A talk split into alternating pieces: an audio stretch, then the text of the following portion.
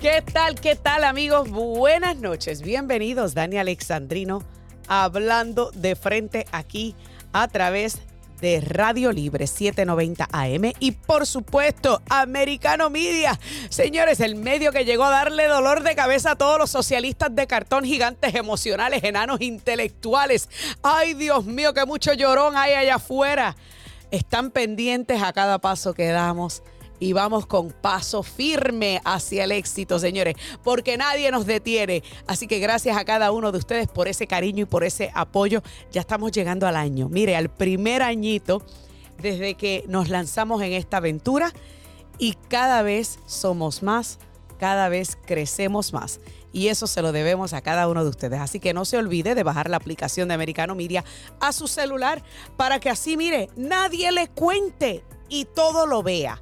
Vamos entonces, rapidito, a dejarles saber que, mire, como estoy de buen humor hoy, voy a abrir las líneas telefónicas en cualquier momento del programa. 305-482. 6588 305-482-6588 y obviamente eh, el 786-590-1624. Pero vamos entonces a comenzar ahora con el programa. Y yo estoy tratando aquí de abrir eh, el rundown en la computadora que me está haciendo un poco difícil porque mire, los aparatos electrónicos son buenos para algunas cosas, pero para otras nos hacen la vida más difícil. Y bueno, vamos entonces a hablar sobre cómo el Congreso o la legislatura del estado de la Florida aprueba a que DeSantis elija un gobierno, o sea, una junta de gobierno para el distrito de lo que se llama eh, de este el distrito que compone o donde está ubicado Disney World. Vamos a escuchar primero lo que se dijo y luego continuamos con este tema. Disney is no longer going to have self-government. They're not going to have their own government. Disney is going to pay its fair share of taxes and Disney's going to honor the debt and that's exactly what this proposed piece of legislation will do. Uh, if you remember when we uh, first went down this road last spring, a lot of folks in the media were saying that, oh my gosh, Disney's actually going to pay less taxes and Floridians are going to pay more taxes. They were saying that. And I'm like, you've got to be kidding me. Well, this puts that to bed. And so those debts will be honored and those will be paid. Now, this is obviously now going to be controlled by the state of Florida, which is no longer self governing for them. So there's a new sheriff in town. And that's just the way it's going to be. Ok, ahora vamos a abundar un poquito más sobre este tema. Y bueno, ya, eh, eh, y Stacy, si puedes ahora bajarme eh, la musiquita para poder concentrarme en este tema, porque este tema va a ser un poquito controversial. Ustedes saben que yo soy, mire, yo estoy all for capitalism y cobrarle los taxes a quien no está pagando taxes. Yo, yo le aplaudí ese intento al gobernador este, Ron DeSantis. Eso, eso no es ningún secreto. Yo siempre apoyé de que Ron DeSantis le quiera eliminar ciertos privilegios a Disney World, pues porque mire, ya basta, ya basta de que estén haciendo tanto billete y no estén pagando contribuciones. Porque para que los, que no saben, Reedy Creek o el área de, de Disney World compone dos condados, el condado de Osceola y el condado de Orange. Y cuando se creó Disney, espérense, espérense, no, se, no me salga hablando la computadora, a veces me sale hablando de la nada, permítame un segundo. Entonces, cuando se creó esto, pues básicamente a Disney se le otorgó poderes de autogobernanza, llamado el, eh, la región de Reedy Creek. Se suponía, se suponía que entre esos poderes de autogobernanza ellos pudieran este, mejorar lo que era el distrito de Reedy Creek y, por consiguiente eh, prácticamente eh, traer negocios, traer este, viviendas y todo eso a esa área de Reedy Creek Improvement District. Sin embargo, la seguridad la estaba proveyendo o el condado de Orange o el condado de Osceola. Que obviamente en la mayoría de las ocasiones quien estaba pagando esas facturas eran los gobiernos de Osceola y Orange. Disney no lo estaba pagando. Y es una historia bastante larga y compleja, pero a fin de cuentas, básicamente lo que llegamos al punto es que el gobernador dijo, pues sabes qué, voy a proponer un proyecto de ley en donde ya no se van a autogobernar y vamos a imponer una junta de gobierno. Y aquí es donde yo tengo mi reserva y usted lo sabe. Porque todo está en lo que llamamos el fine print. las letritas pequeñitas que no se ven en los contratos, usted sabe. Y en ese fine print, si dice que esa zona de Reedy Creek se le entrega a Disney, o sea, que le pertenece ahora a Disney, pues entonces, señores, entiendo yo que esto que está haciendo Ron DeSantis a, a mí no me gusta. ¿Por qué? Porque usted sabe que a mí el socialismo no me gusta de ninguna forma. Y un gobierno grande y controlador tampoco me gusta.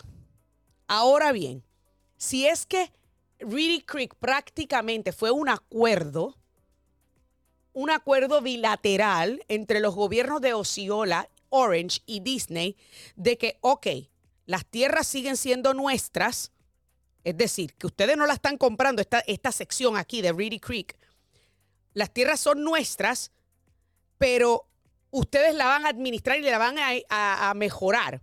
Por ejemplo, en Puerto Rico se han logrado acuerdos que, así que se llaman alianzas público-privadas, en donde el gobierno siga teniendo la autoridad y la, la pertenencia de ese distrito, de esa región, pero esta compañía privada es la que se dedica a mejorarla y, obvio, va a lograr obtener ganancias y de ahí le reparte su parte al gobierno. ¿Entiende cómo funciona? En Puerto Rico hay carreteras que se manejan de manera eh, con APP, lo que llaman alianzas público-privadas. La nueva compañía de eh, este, Luma Energy es la que distribuye, distribuye la luz, sin embargo, el gobierno es quien está a cargo, como quiera, de continuar de, de, la generación de la luz. Así que el gobierno sigue siendo dueño de la utilidad de la luz eléctrica en Puerto Rico y así sucesivamente. Entonces hay que ver el fine print, porque déjeme decirle que yo he buscado y todos los reportajes que yo he visto, ninguno dice a quién le pertenece la zona de Reedy Creek. Si es que le le pertenece a Disney o si es que le pertenece a los condados de Osceola y Orange, es decir, al gobierno, al estado de la Florida, y por consiguiente el estado tiene potestad de determinar. Así que hay que ver qué va a pasar porque esta junta de supervisores tendrá cinco personas, o, bueno, cinco personas eh, designadas por el gobernador Ron DeSantis y ninguno de los miembros pueden estar en la actualidad trabajando en ninguno de los parques de entretenimiento. Obviamente, el eh, demócrata de esa región, Víctor Torre, el senador demócrata, que fue el que se paró allá en Tallahassee con las satánicas detrás de él, apoyando, impulsando el, aborto, llamó esto un power grab, o sea, un agarre, o sea, un, un sobre el gobierno apoderándose de algo, que es lo que hacen los socialistas, señores lo que hace el lo que hizo el gobierno de Chávez cuando comenzó a expropiar en Venezuela. Entonces yo le estoy poniendo esto sobre la balanza para que usted vaya entendiendo, porque usted sabe que yo no tengo pelos en la lengua y por esa razón es que le caigo mal a mucha gente. Que si tengo que criticar a un republicano lo critico y si tengo que criticar a un demócrata lo critico. Aunque entiendo que es hora ya que a Disney se le empiece a hacer pagar impuestos si no estaban pagando impuestos en la zona de Reedy Creek por las propiedades que tenían ahí, ya es hora que se les haga pagar impuestos. Completamente de acuerdo con ese aspecto. Pero con lo que no estoy de acuerdo es que si las tierras le pertenecen a Disney, ¿qué diablos tiene que hacer el gobierno administrando esas tierras? Y ahí es donde yo creo que está la línea fina de esto y por esa razón yo no lo estoy celebrando todavía. Yo tengo que leer los pormenores. Obviamente, este proyecto de ley tendré que obviamente leerlo a fondo para entender qué es lo que está pasando. Pero incluso cuando usted tiene a gente, a un demócrata de izquierda como Víctor Torres, catalogando esto como el gobierno prácticamente apoderándose de compañías privadas y lo que pueden o no pueden hacer, es lo que le estoy diciendo a ustedes. Nosotros no podemos treparnos en el caballo blanco de la moralidad a, llamar a X, Y o Z o llamar socialistas o, este, tiranos al gobierno de Biden cuando incurrimos en hacer lo mismo. Así que hay que ver qué va a pasar, cuáles son los, los pormenores de este proyecto de ley y como vuelvo y repito, hay que ir y buscar el contrato original que se firmó con Reedy Creek para saber exactamente qué fue, cuál fue el acuerdo y hasta qué punto tiene el gobierno del estado de la Florida este tipo de potestad. Señores, tengo que irme a una pausa. A continuación, la entrevista con el senador Marco Rubio, así que no te la quieres perder. Ya volvemos.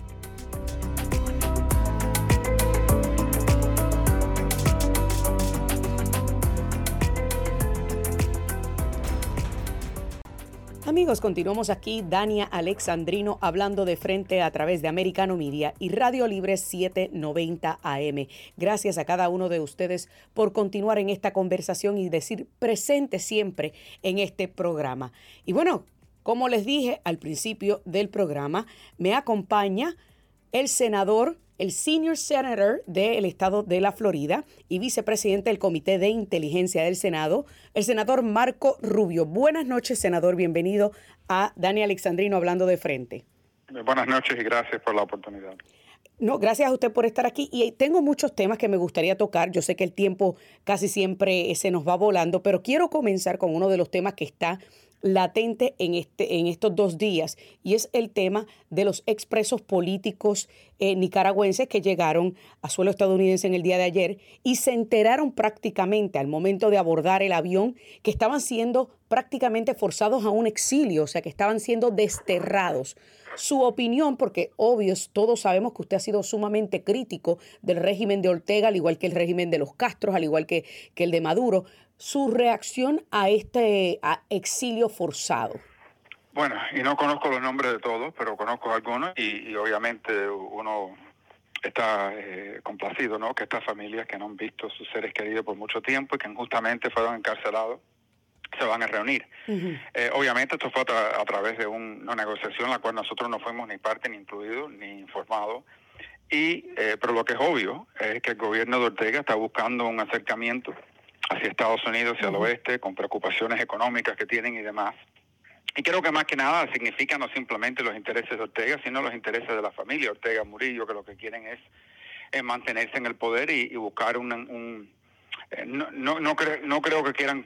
Él no, ellos no quieren convertirse en Maduro en términos de ese tipo de, castigo internacional, eh, pero tampoco van a eh, convertirse en una democracia que respeta derechos. Así que pero están buscando ese balance y me imagino que esto fue parte de, ese tipo de cambio y que y ahora veremos algunas medidas de parte de este gobierno para, eh, para acomodarlos a ellos en la situación que se encuentra. La, clave sigue siendo que mientras que han soltado algunos, han, siguen condenando a otros. Correcto. Hace pocos días eh, líderes de la Iglesia Católica eh, se encuentran ahora enjuiciados injustamente y en fin, en, en Nicaragua no hay. y me imagino que lo que harán ahora es encarcelar más personas nuevas y, y entonces eh, en un par de años pues buscar cómo pueden negociar a base de eso para otro o sea que ellos van claro que ellos van a seguir es lamentable creo que la situación para Nicaragua es que no haya ni Ortega ni Murillo en el poder claro pero eso es esto no esto no va a ser consecuencia de lo que ha pasado aquí ahora. Entonces usted entiende que ellos negociaron, hicieron estas negociaciones con la intención de obtener algo a cambio,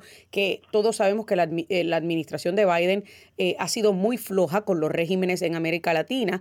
Eh, ¿Y qué tipo de, de, intercambio pudo, pudo haber existido, pudo haber sido negociado? ¿A ustedes no se le ha informado nada de eso tampoco? Bueno, es posible que a mis colegas demócratas se les hayan hablado sobre esto, pero a mí no me han informado ni, ni han contado con nosotros sobre esto, lo cual es su derecho, es inusual, porque cuando el gobierno de Obama hizo los cambios que hizo a raíz de, de, Cuba, yo no estuve a favor, pero nos informaron antemano. Pero está bien, eh, si ellos, el ex senador eh, Dodd, Chris Dodd, estaba encargado de hacer un enlace, él obviamente logró esto. Y lo que no te puedo decir, porque no sé, es que si ellos pidieron algo en específico. Yo creo que más que nada lo que están buscando es un cambio del clima, acercarse un poco, a suavizar un poco la situación con, este, con el gobierno norteamericano y, cambiar un poco el ambiente. Y a ver si eso crea oportunidades para que no, nos enfoquemos sobre política en, Nicaragua. Me imagino que es aunque sea parte de esto, sino la clave de esto. Pero no te lo puedo decir con, con seguridad porque simplemente no sé. a ustedes los dejaron fuera, claro. Ni, ni, con el exilio nicaragüense tampoco. Y, y, es realmente increíble. Y ya que estamos hablando de asuntos internacionales,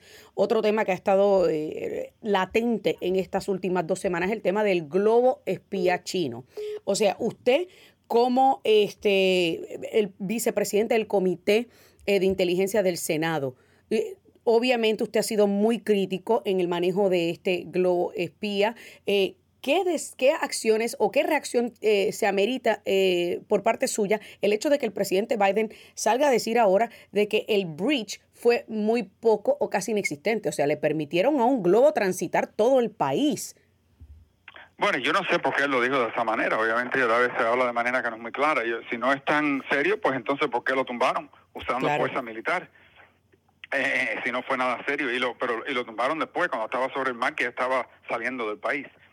Eh, mira, es la primera vez que vemos, eh, nosotros sabíamos que tenían estos globos, porque esto no es nada inusual, no es nada espectacular, es una tecnología antigua. sabemos que lo estaban utilizando para colectar imágenes y signos electrónicos y lo demás. Lo que nunca hemos visto es que lo hayan hecho a través del centro del país. Claro. Y ellos sabían un día antes que entró al país y pues tenían la oportunidad entonces de tumbarlo, no lo hicieron eh, lo hicieron después. Eh, y para mí, yo creo que esto es lo que me... Mira, no hay ninguna sanción que se le pueda hacer ahora a China que ya no, se lo merecen antes de esto. Aquí lo más importante es reconocer, abrir los ojos de que ya los que tengan ilusiones, que aquí no estamos en una competencia con China muy seria, que ya se quiten esa ilusión. Claro. el intento del Partido Comunista Chino es dominar el mundo, ser el país que domina la economía, el país que puede proyectar poder militar en todas partes del mundo, el país que produce todo y hay que, hay que depender de ellos para todo. Eso es su meta, en eso están trabajando y lo han dicho claramente. Claro. Y, y nosotros tenemos que ajustar nuestra política a esa realidad. Claro. Y este globo fue un mensaje un mensaje al mundo. Mire lo que podemos hacer. Nosotros podemos mandar un globo sobre eh, el centro del país, de los Estados Unidos, y no van a hacer absolutamente nada hasta que eh, y no o no quieren hacer o no pueden hacer. ¿Y, lo que ponen lo que ponen duda en la mente de muchos países es si este país sigue sigue teniendo el, si sigue teniendo el poder claro. y la voluntad de resistir a este tipo de cosas. Y ahora que usted dice eso, eh, porque precisamente eso yo había mencionado en mi programa hace unos días, es que esto fue como una prueba a Estados Unidos. ¿Cree usted que ahora eh, los desafíos de China hacia Estados Unidos van a incrementar? Bueno, ya están incrementando. Eh, sabemos que todos los días ellos, por ejemplo, cerca a Taiwán, están haciendo ejercicios, ejercicios militares. Lleva mucho tiempo. Se han aliado muy acerca al, al, al régimen de, de Putin. Ellos están involucrados en todas partes del mundo, en América Latina se han acercado a varios países y tienen una presencia creciente también en África. Eh, en fin, ellos todos los días se enfrentan a Estados Unidos y, lo están haciendo ya de manera que muchas personas no notan porque no están vigilando a diario, pero esto pasa todos los días. Y, en su retórica, ya su retórica no es una retórica pacífica, es una retórica bien agresiva. Claro. Como hemos visto aquí también. Así que, en fin, yo creo que esa es la realidad. Yo sí creo que, por ejemplo, si eres Japón o eres Taiwán o eres Corea del Sur, eh, y muchas de, tus defensas son basadas en una alianza con Estados Unidos, uno se pone a preguntarse, bueno, si esta gente no puede ni evitar que un globo entre a Estados Unidos, ¿cómo nos van a ayudar a nosotros a protegernos si los chinos actúan? Y eso, eh, yo creo que esas dudas van a llegar a, consecuencias, incluso que posiblemente algunos de estos países busquen a, un arreglo con China porque piensan que ya Estados Unidos no es el poder que era antes lo ve débil. Y, y, esto esto puede llevar eso, ¿no? Esto es parte de esa estrategia china, es crear esa duda. Y esto ocurre apenas dos, unas dos, tres semanas antes del eh, aniversario de la invasión de Rusia a Ucrania y se menciona que Xi Jinping estará visitando Rusia durante precisamente ese tiempo. O sea, estamos hablando que Xi Jinping le está prácticamente estrujando esta relación a Biden en la cara. Eh, la, la, aquí no aquí se estamos muchas personas que ven esto piensan de manera antigua. Durante la Guerra Fría China y, la Unión Soviética no eran aliados eran comunistas pero no se llevaban ¿no? ya eso no es el caso. Claro. aquí el caso es que los chinos y los rusos tienen un enemigo común que es Estados Unidos. Se han unido de manera militar económica diplomática. Los chinos son los que le están comprando el petróleo los chinos son los que le están exportando tecnología para su guerra, los chinos son los que lo están apoyando en los foros internacionales. La alianza China-Rusia es una alianza peligrosa y seria y existe y es realidad y hay que aceptarlo ya. Esta, este pensamiento antiguo que había aquí, que los chinos y los rusos a veces cooperaban, pero nunca se iban a llevar por diferencias eh, históricas. Ya hay que dejar de pensar eso porque ya estamos viendo la realidad. Es una alianza peligrosa, es una alianza que amenaza a este país y es una alianza que tenemos que tener una respuesta, tenemos, no podemos depender de ninguno de esos dos países para nuestra vida económica o para nuestras defensas. Senador, recientemente el Miami Herald, bueno, la Junta del Miami Herald escribió un artículo precisamente diciendo que esta administración en asuntos internacionales deben consultarlo a usted y al parecer nada de eso está pasando. O sea, usted parece que le, usted le ha atinado en muchísimas ocasiones a estos asuntos eh, de inteligencia y en asuntos internacionales y al parecer esta administración como que no tiene los deseos, ni la intención, ni la buena voluntad de sentarse a hablar con usted y buscar su expertise. Eh, bueno, no solamente eso, incluso, eh, bueno, yo obviamente intercambio con los líderes de, lo que es las agencias eh, de inteligencia, la, pero muchos de ellos son no son políticos, no son personas que están profesionadas en ese tema. Pero en lo que es la Casa Blanca, el Consejo de Seguridad Nacional y lo demás, no tienen ningún interés ni, ni conmigo ni, ni, con ningún republicano que yo sepa claro. en, en en coordinar. Eh, y lo cual, cuando se trata de temas de seguridad nacional, yo creo que esos son temas que no deben ser partidistas, porque todos pagaremos el mismo precio. Pero no le interesa a ellos, yo seguiré haciendo lo mío, ¿no? Pero yo no puedo forzarlos a que cooperen o que o que eh, no, busquen mi, mi opinión, eh, pero la voy a seguir dando a nivel público. Y, y, y para eso es que el pueblo estadounidense, residentes de la Florida, lo eligieron a usted, obviamente, para luchar y, y dar y bueno, eh, senador, tengo que hacer una pausa. Me están diciendo que tenemos que hacer una pausa. Quédese ahí, por favor, y continuamos conversando aquí con el senador Marco Rubio en Americano Media. Dani Alexandrino hablando de frente. No se muevan, que ya volvemos con más. Lo siento, pero yo no voy a dejar de decirle dictador a una persona que intentó disolver el Congreso, violando la separación de poderes y pasándose la Constitución por donde no brilla el sol. De lunes a viernes, desde las 8 p.m. Este, 7 Centro, 5 Pacífico, por Americano. Poder y Dinero, con Sergio Berenstein, Fabián Calle y Santiago Montoya. Tenemos a nuestro amigo Hugo Hacha. La droga en Bolivia, de acuerdo a las cifras de las propias Naciones Unidas, se ha triplicado y según otras fuentes quintuplicado. Y ustedes sienten el efecto en la región. Se siente el efecto desde el punto de vista del norte argentino, del conurbano bonaerense. Se siente el efecto en la crisis política en el Perú. De lunes a viernes, desde las 3 p.m. Este, 2 Centro, 12 Pacífico, por Americano. Buenos días, Americano. Accede a toda nuestra programación a través de nuestra página web, americanomedia.com, nuestra aplicación móvil, Americano Media, Roku, Amazon Fire, Google TV y Apple TV. Puede sintonizarnos en Radio Libre 790 AM en Miami. Soy el abogado Ricardo Corona. Usted y sus seres queridos pueden ser una de millones de personas heridas como resultado de la negligencia de otros. La firma de abogados Corona ha recuperado millones de dólares para nuestros clientes. Llámanos ahora 305-762-6776. Battleground Americano. Accede a toda nuestra programación a través de nuestra página web americanomedia.com, nuestra aplicación móvil Americano Media, Roku, Amazon Fire, Google TV y Apple TV. Puede sintonizarnos en Radio Libre 790 AM en Miami. Estamos de vuelta y seguimos hablando de frente por Americano.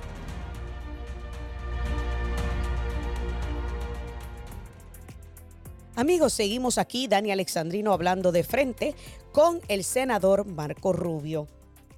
Ahora le pregunto, eh, haciendo un, leve giro, y es sobre el hecho de que estas semanas comenzaron vistas públicas en la Cámara sobre esta interferencia de Twitter eh, y también sobre, este, obviamente, cómo se ha weaponized, cómo se está utilizando las agencias de ley y orden federal para prácticamente militarizar, perseguir voces conservadoras. ¿Qué podemos esperar a raíz de estas, eh, de estas vistas públicas? Eh, ¿Pretenden ustedes legislar? Mira, aquí la pregunta clave, porque la prensa, yo estoy viendo que la prensa se enfoca en lo que es el laptop de Hunter Biden, claro. y lo otro. Eso, eso fue el caso, pero de eso no se tratan estas audiencias. Lo que se trata es de lo siguiente, para explicarlo bien. Aquí existía una cuestión del New York Post, escribieron un artículo que, que habían descubierto este laptop de Hunter Biden, etcétera. Agencias de inteligencia de Estados Unidos y, voces dentro del gobierno de Estados Unidos eh, en esas agencias, llamaron a la prensa y llamaron a estas compañías y le dijeron, eso es mentira, eso es una campaña de desinformación de los rusos, y no y, esas compañías respondieron con censurar esa historia. Ninguna, ninguno de los periódicos lo permitían, Facebook, ninguna compañía de tecnología permitían. Eh, eh, es la primera vez que yo sé de un periódico, un, una, una, eh, una compañía de prensa de este país que han sido censurados de tal manera a través de todo lo que es el, sistema de, comunicación. Y este estamos hablando de uno de los periódicos más antiguos del país. Correcto. Entonces, ¿qué pasa? Entonces, al final del día nos damos cuenta, no, eso no fue una campaña rusa, eso realmente era algo serio y existía, ¿no? No sé lo que enseñan, ni a dónde llega, pero eh, era de verdad. Entonces, la pregunta es, ¿es la función del gobierno de Estados Unidos, la FBI y estas otras agencias, de, de, de actuar de esa manera específicamente en, el medio de una campaña política donde saben que eso tiene un impacto y lo, que no era y no era cierto. Entonces, en fin, la teoría no es, la pregunta es, ¿eso fue hecho por razones políticas o fue un error? Eh, si fue un error, fue un error, pero si fue hecho con una motivación política de no permitir algo dañino a la campaña de Biden que saliera y utilizaban eh, eh, los medios de, el poder del gobierno para intimidar o para presionar a estas compañías a que no enseñaran, a que no pusieran esa historia en sus redes, eso, eso es muy serio. Eso, eso no es la función de estas agencias. Eh, específicamente jugar política. Y esa es la pregunta de esta audiencia. Y eso es algo serio, porque hoy es en contra de los republicanos, pero mañana puede ser en contra de los demócratas. Correcto. Y, y, eso es lo que no se dan cuenta las personas. Aquí hay muchas personas que se quejan cuando en contra de ellos, pero no, no, no cuando en contra del otro lado. Así que, en fin, yo creo que ese es el peligro que tenemos aquí, que esta, porque el peligro no es simplemente que interfieran en la política interna de este país, sino que las personas, la mitad del pueblo, pierde la confianza de estas agencias. En un momento de crisis, un momento serio, donde realmente la amenaza es real. Nadie le va a creer. Nadie lo va a creer. Entonces, imagínate, si la gente dice, yo no creo que la FBI dice que esto es un peligro porque ellos siempre están mintiendo por razones políticas. Estamos creando esa oportunidad a que llegue a esa falta de confianza sobre estas agencias que son importantes y tienen que funcionar bien.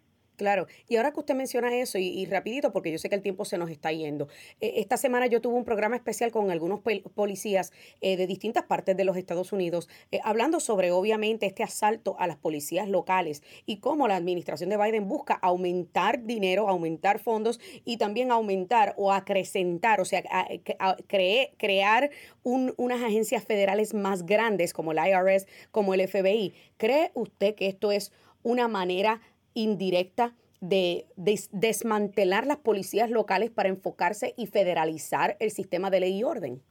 Bueno, yo creo que ellos tienen el interés de federalizar todo, ¿no? Lo hemos visto a través de las elecciones que creían, creían, querían crear eh, condiciones nacionales, que todos los estados tenían que ser igual. Igual con lo de la policía, quieren eh, crear toda una serie de leyes federales que, en fin, intervienen sobre eso. Aquí lo interesante es lo siguiente, si una agencia policíaca de un municipio, un condado no, no funciona bien, pues entonces los electos, a veces son un sheriff, a veces un alcalde, son los que pagan el precio y la comunidad puede actuar en sobre contra eso. Y, en fin, aquí existen, aquí lo sabemos bien todo, aquí existen agencias de policía que son muy buenas, muy bien administradas, muy bien entrenadas y algunos que no son tan buenas, porque así existe. Pero el control local es lo importante, porque pensar que el nivel federal van a crear eh, agencias mejores es ridículo. Al fin del día eso no va, no hay precedente para eso. Aquí no queremos una policía nacional. Entonces ellos siempre van a negar eso. Pero si, pero si las agencias locales dependen de fondos federales y esos fondos federales vienen con condiciones que controla el gobierno federal, lo que básicamente han hecho es crear ese control. Y lo han tratado de hacer no simplemente con las policías, con, la educación, con el sistema electoral y lo demás. Eh, estamos hablando de un, un caos y un intento deliberado de continuar agrandando el gobierno, que dicho sea de paso, eso me lleva este, a los últimos dos temas. El primer tema es el del mensaje de situación de la nación, en donde a mí me pareció haber escuchado un mensaje socialista. Vamos a gastar en esto, vamos, vamos a repartir aquí, vamos para allá. O sea, por Dios, ¿de dónde vamos a, a seguir sacando dinero si ya alcanzamos el tope de la deuda? Estamos en un tranque ahora mismo con el Congreso para tratar de aumentar ese tope de... Vamos a seguir endeudando la nación para agrandar el gobierno federal. Bueno, eso siempre ha sido la estrategia de la izquierda, un gobierno centralizado, eh, eh, va en contra de lo que es el sistema constitucional de este país, que la mayoría del poder está en manos del pueblo y la mayoría del pueblo, eh, la mayoría del poder en el gobierno está a nivel local y estatal. Claro. Y hemos visto que eso funciona mejor, porque uno puede mudarse si no le gusta la política local o buscarse mejores oficiales electos. Pero, eh, o sea, si ah, el, el, speaker ahora es de California y él, si uno va a ir a ver a un, algo que está pasando en, en Florida y tiene que ir a ver a un speaker de California, que le va a interesar a un speaker, sea él o, o, o Pelosi antes de él, Claro. eh, que va a responder a los temas de Florida. Así que sin duda el intento de la izquierda es expandir el gobierno federal a, a costo del, del poder local. Y por último, eh, senador, y esto es un tema que pues obviamente estamos en el 2023, se acerca lo que sería el grueso ¿no? de, de lo que sería eh, la carrera primarista. Ya hemos visto varios candidatos eh, primaristas para el Partido Republicano y la prensa ya ha comenzado a meter cizaña, como le decimos en Puerto Rico, a, a la relación eh, entre el gobernador Ron DeSantis y Donald Trump, aumentan los rumores de una posible candidatura del gobernador Ron DeSantis. ¿Usted qué opina sobre eso? Y usted, que en el pasado ha aspirado a la presidencia, ¿lo consideraría nuevamente? Bueno, yo no tengo intención en este momento de aspirar en el 2024, no tengo planes, no he hablado sobre eso, me he concentrado 100% en la función que están en el Senado. En términos de, de eso, va a haber una contienda electoral. Eh, eh, esa contienda, los, los candidatos van a competir. No van a haber solamente dos, obviamente van a haber más que dos, porque otras personas lo están hablando también. Pence, Pompeo, Nikki Haley, que lo va a anunciar, posiblemente mi colega Tim Scott de Carolina del Sur también, sí, correcto. algunos gobernadores. Y en las contiendas republicanas son igual que las contiendas demócratas. Por ejemplo, Kamala Harris atacó fuertemente a Joe. Biden durante Claro. la contienda electoral demócrata. Incluso en un caso, en, una, en un debate, lo acusó casi de racista o de haber Ujú. sido aliado con racistas. Correcto, fue y a los tres debate. meses eh, fue su compañero de boleta y ahora es vicepresidenta del país. Correcto. Obviamente es un estándar distinto, ¿no? Cuando los republicanos tienen, se compiten en una elección, hablan y ellos quieren crear esa división y que se mantenga permanente. Pero cuando pasan los demócratas nunca lo mencionan de nuevo. Claro. Así que eso no es nada nuevo. Eh, eh, elecciones son para que el pueblo pueda escoger y van a escoger basado en las diferencias. Y los candidatos van a hablar de esas diferencias. Eso es normal en una contienda política. La prensa obviamente se tiende hacia la extrema izquierda en este país y siempre van a buscar cómo crear caos en la primaria republicana porque piensan que le da ventaja eh, al candidato demócrata en las elecciones generales. No todos los periodistas, a algunos les interesa política, pero aquí hoy en día el periodismo está muriendo en este país. Ya no se trata de periodismo, se trata de activismo vestido de periodismo. Eh, usted tiene toda la razón y es lo que yo siempre digo. As- atrás quedaron los días en los que yo estudié periodismo donde nos enfocábamos en la verdad, en el respeto y en la responsabilidad con el pueblo. Muchísimas gracias, senador Marco Rubio. Ha sido un placer tenerlo aquí en el programa y espero que se repita la visita. Ah, muchas gracias.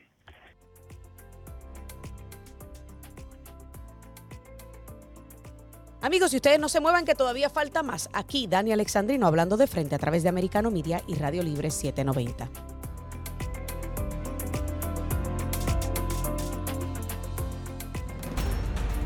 Continuaremos esta conversación después de una pausa. En un momento regresamos con Hablando de frente.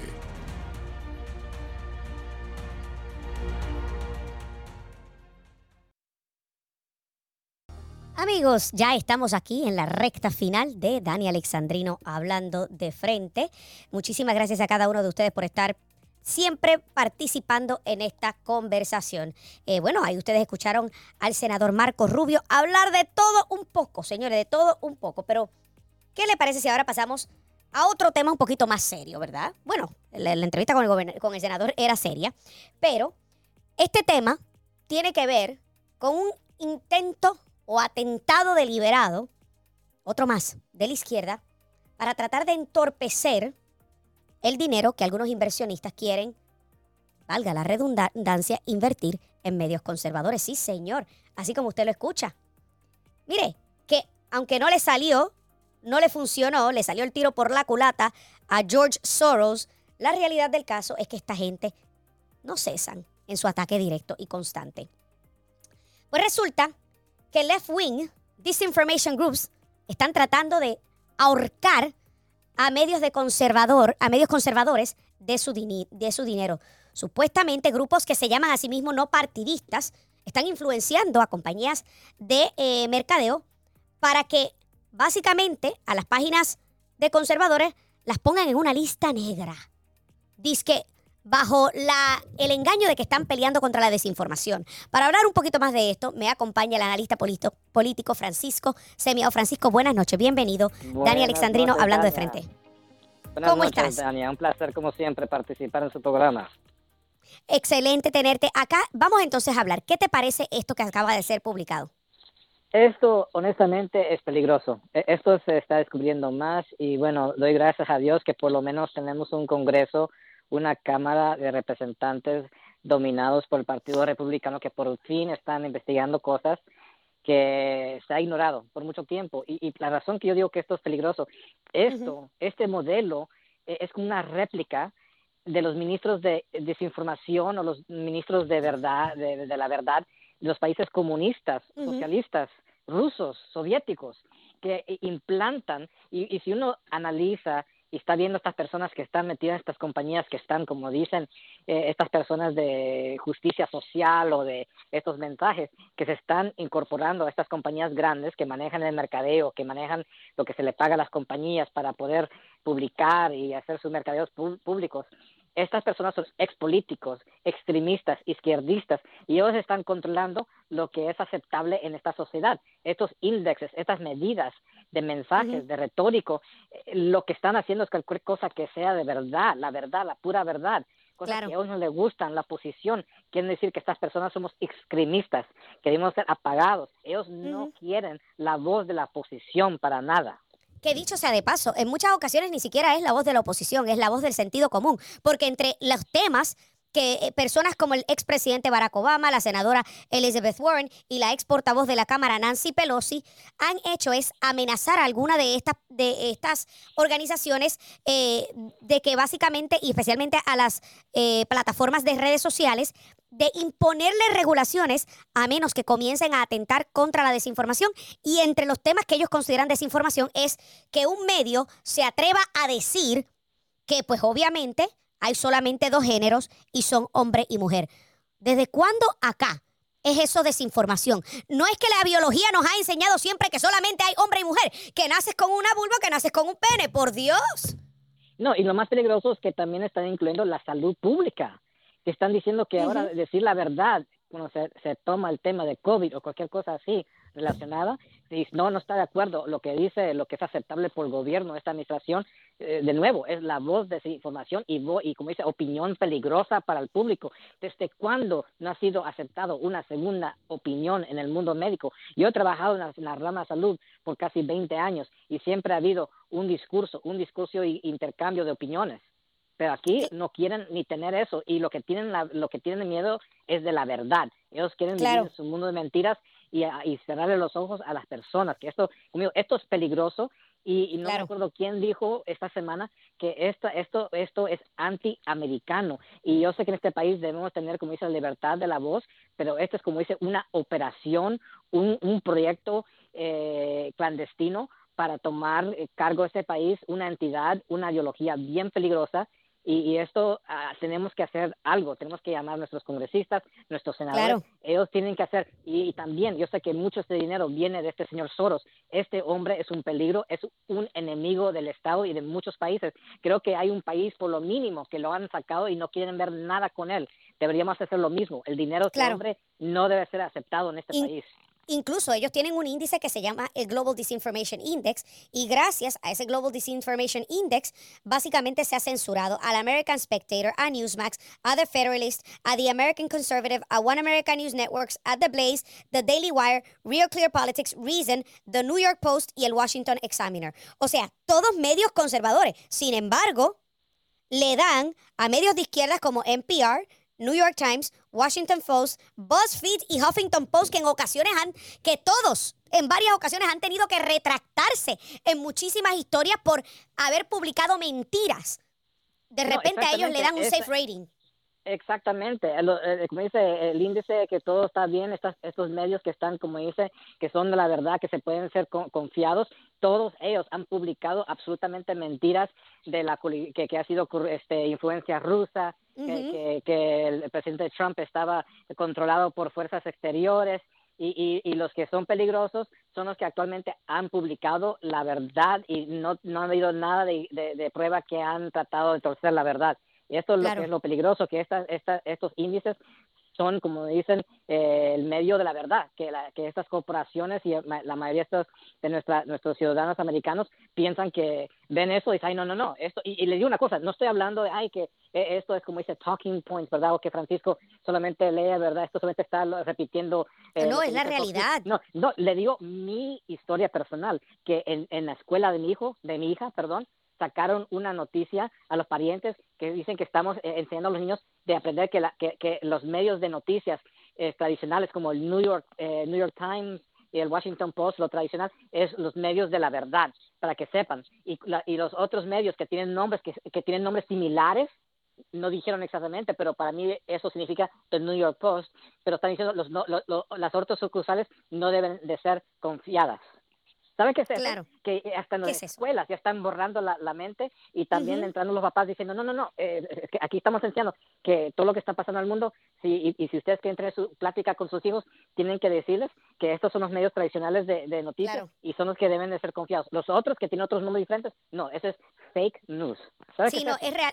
Es realmente increíble, de hecho, me quedan menos de tres minutos, Francisco, pero haciendo alu- eh, eh, alusión a eso que acabas de mencionar y de, de la relación con los padres, los hijos, eh, lo que reciben y, el adoctrinamiento que reciben en las escuelas. Hoy mismo yo tuve eh, unos varios argumentos con varios socialistas de cartón, como yo le llamo, que estaban indignados eh, falsamente sobre la censura de algunos libros que no tienen contenido adecuado aquí en las escuelas de, de la Florida y se sintieron victimizados porque decían que el gobernador no quería que se enseñara la historia de Celia Cruz ni de Roberto Clemente. Y digo, por Dios, no sean ridículos. O sea, primero que todo, Celia Cruz es un ícono internacional. O sea, yo creo que Celia Cruz no necesita que la pongan en un libro de historia para que la gente conozca de ella, porque todo el mundo puede conocer de Celia Cruz porque es un ícono internacional. Y, y- y- y el hecho de que estos libros hayan sido censurados no tenía nada que ver ni con Celia Cruz ni con Roberto Clemente, sino con el contenido, con contenido adi- adicional que era inapropiado. Y yo creo que eso es parte de esto, es cómo la prensa tergiversa y manipula los datos de una historia al punto de que hay gente que realmente se cree que estaban censurando a propósito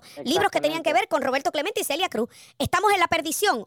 O, o estamos en el camino a la perdición o estamos ya en la perdición, Francisco. Me queda aproximadamente un minuto y medio. estamos bien cerca a la perdición y ahora, como dice, tenemos una oportunidad de pararlo un poco más cuando vienen las elecciones en los próximos años, porque si podemos tornar eh, el Senado, por lo menos podemos pelear mucho más y cambiar la situación peligrosa que en este- tenemos en este país. Lo mismo lo vimos con la, la- la agenda de, de clases de afroamericanos en, en Florida. Dice, ay, no, el, el gobernador no quiere que enseñamos historia afroamericana. No, era una indoctrinación acerca de- del antirracismo, eh, del socialismo que querían, como dice, semánticos. Marxista, y libros marxistas. Totalmente marxistas. Y Claro. diciendo, ay, que no quieren enseñar los afroamericanos. Puras Y mentiras. es puro- mentira. Mu- pura Eso es así.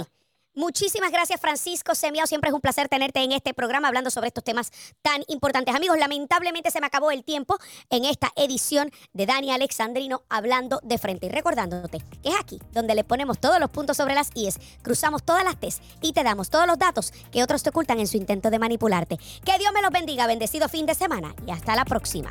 This podcast is a part of the C Suite Radio Network. For more top business podcasts, visit c-suiteradio.com.